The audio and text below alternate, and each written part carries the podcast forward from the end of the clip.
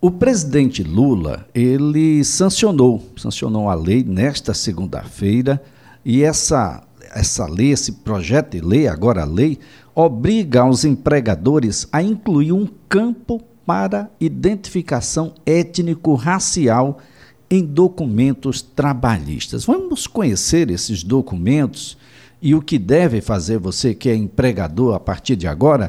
Quem está na linha e passa a conversar conosco é o doutor Geraldo Carvalho, advogado trabalhista, que a gente agradece, viu, doutor, por nos atender. Um bom dia. Bom dia, Elias. Eu que lhe agradeço mais uma vez o convite.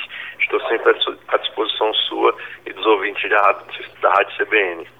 Isso é discricionário, doutor, ou é um elemento que passa a ser obrigatório por parte do empregador?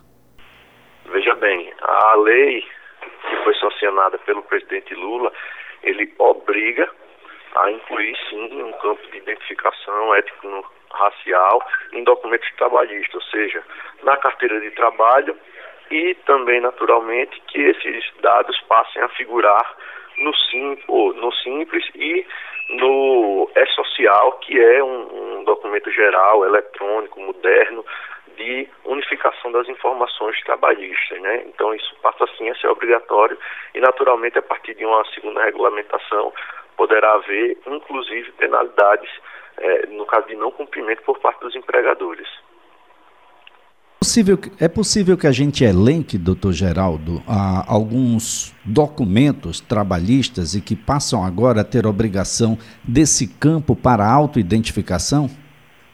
Sim, sim. Eles deverão constar nos formulários de admissão e de demissão. Isso também com, com, deve configurar, inclusive, nos dados de saúde ocupacional, né, o famoso ASO, atestado de saúde ocupacional e também no atestado demissional, nos formulários de acidente de trabalho, que são as famosas CAT, né, Comunicação de Acidente de Trabalho, no Registro Nacional do Cine, ou seja, é, isso passa também a figurar como um campo obrigatório para adaptação pelas próprias administrações públicas, seja ela municipal, seja ela estadual, é, da ARRAIS, que é um documento importantíssimo de documento de informação social do trabalhador, a carteira de trabalho, e dados também que passam a figurar no, nas consultas públicas do IBGE, que inclusive nós tivemos nos últimos anos um, um problema sério com o censo que deixou de que deixou de fazer várias perguntas que deveriam ser feitas e isso é também um momento de reparação é, é, dessas informações que são necessárias de serem registradas para que as políticas públicas passem a ser adotadas considerando essas, essas peculiaridades de cada dado.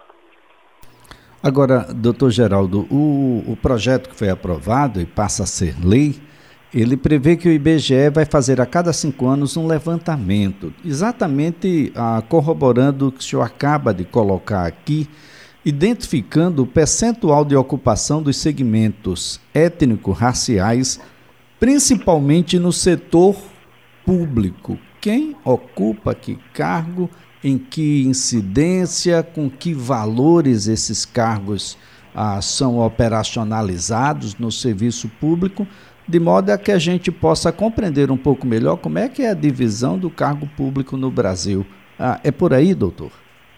É exatamente por aí. A gente consegue ver com muita facilidade que não há justiça social quando a gente está tratando de acesso à população brasileira ao serviço público, especialmente em cargos de maior, é, maior como é que eu posso dizer, hierarquia, seja no âmbito do judiciário, seja no âmbito da administração pública, é, a gente consegue ver, a exemplo do judiciário alagoano, ele sintetiza muito isso quando nós temos uma maioria absoluta de homens brancos é, é, e não temos praticamente próprio TJ nós não temos praticamente nenhum homem negro. E isso se reflete em todos os âmbitos é, da administração pública, ou seja, o, o pessoal que acessa esses cargos públicos, eles são em sua maioria brancos, e isso não é escancarado pela falta de produção de dados específicos sobre essa, essa circunstância, apesar da gente saber,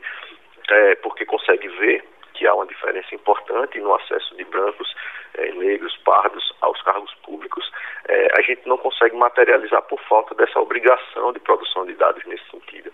Então, é isso que se pretende sanear com essa nova proposição de lei que foi aprovada, assim, esse projeto que agora vira lei. E a mesma coisa quando a gente está tratando de relações de empregos na iniciativa privada, né, os famosos seletistas, profissionais seletistas. A gente tem dados a partir de estudos e pesquisas, mas não dados oficiais.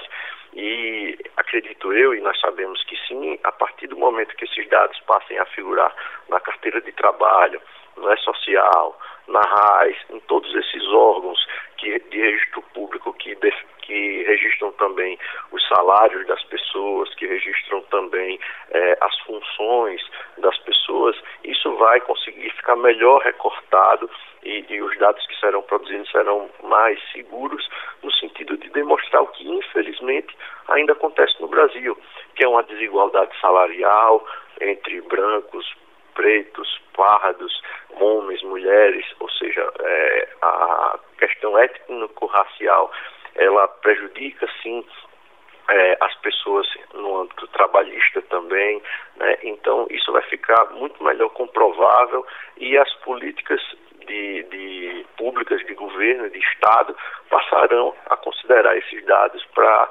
mitigar, diminuir os prejuízos sociais decorrentes dessa, desse verdadeiro racismo estrutural que, infelizmente, ainda precisamos combater, mas me parece que essa, essa nova legislação é um avanço nesse sentido.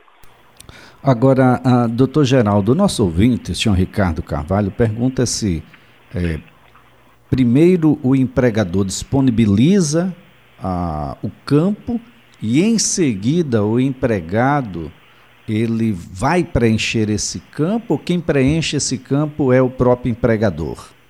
Exatamente. É, a ideia é, a ideia não, a determinação legal é que o próprio empregado, empregado que faça essa determinação racial, né, étnico-racial. É a autodeterminação nesse sentido. Isso para que a pessoa consiga, seja é, registrada de acordo com a maneira que ela se identifica na, na sua questão racial, na sua questão étnica. Né? O empregador vai disponibilizar o campo é, especialmente no momento da contratação, isso já precisa ser feito, onde ele disser que a, em qual circunstância racial, origem racial que ele se identificar, isso vai ficar registrado em todos os dados que o empregador precisa preencher a partir de então, a partir do momento da contratação. Bom, isso termina norteando aí, ah, por parte do poder público e por parte do próprio poder privado, porque lembrando, essa obrigação ela é para os setores público e privado uma, um, um, norte muito mais clarividente das políticas que precisam ser feitas, seja ah, na condição pública dos investimentos que precisam ser feitos, seja na iniciativa privada. Quão excludente é ou não a sua política interna e externa, de modo a fazer com que essas pessoas ou cheguem ou simplesmente não cheguem a determinadas colocações, doutor? sua análise, é, não existe política pública sem dados, sem informação, política pública certa, sem uma, uma definição estratégica e científica de quais públicos deve atingir, quais as maiores dificuldades, e eu acredito que essa lei vem sim a somar, é, a respeitar as diferenças e para que o Brasil seja cada vez mais um, um país que propicie para todos em condições mais igualitárias o possível o seu desenvolvimento, o seu trabalho, a sua dignidade.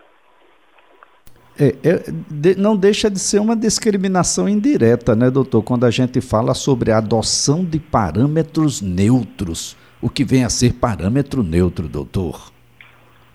Veja bem, não, não, não, compreendo necessariamente como uma discriminação indireta, apesar de ser uma discriminação, de, assim, digamos, positiva aquilo que a gente vem a, a, a tratar de maneira desigual o que tem condições materiais desiguais, né? o conceito de isonomia do direito, isso é importante é, é, que, que haja essa, essa diferenciação do tratamento. Isso daí vai fazer, primeiro, é uma, uma, uma autodeterminação, né? então é, o próprio empregador, o próprio empregado que, que irá se, se denominar, se, se delimitar de acordo com o que se entende, então não há como isso, isso atrapalhar ou prejudicar a sua, sua individualidade, a sua, a sua o seu, o seu, sua personalidade nesse sentido, ela é preservada, muito pelo contrário. É, eu acredito que essa diferenciação legislativa, ela vem para somar à medida que ela formaliza circunstâncias que na vida real elas acontecem e tem muito pouco, é, muito pouco trabalho público, muita pouca vontade e política pública para é, dirimir, né, quer resolver as diferenças que essa coletividade sofre no dia a dia. E aí eu acredito que esse projeto de lei, é, trazendo essa diferenciação nos registros, ele tende a somar nas políticas públicas que sairão a partir de então para essas populações que hoje são, sim, na, na vida real, discriminadas. Muito bem, doutor Geraldo Carvalho, foi um prazer tê-lo aqui no CBN Maceió. Ótima segunda-feira, excelente semana para o doutor. Prazer todo meu, Elias. Um forte abraço, uma boa semana. Doutor Geraldo Carvalho é advogado trabalhista. A gente conversou aqui sobre a sanção ao projeto de lei ah, pelo presidente Lula que obriga os empregadores a incluir um campo para identificação étnico-racial em documentos trabalhistas, vários, né? O documento de admissão, demissão, acidente de trabalho, lá no Cine, nas RAIs, que, são a, que é a Relação Anual de Informações Sociais, nos documentos destinados à inscrição de segurados, de dependentes da Previdência Social e também nos questionários feitos pelo IBGE, o Instituto Brasileiro de Geografia e Estatística.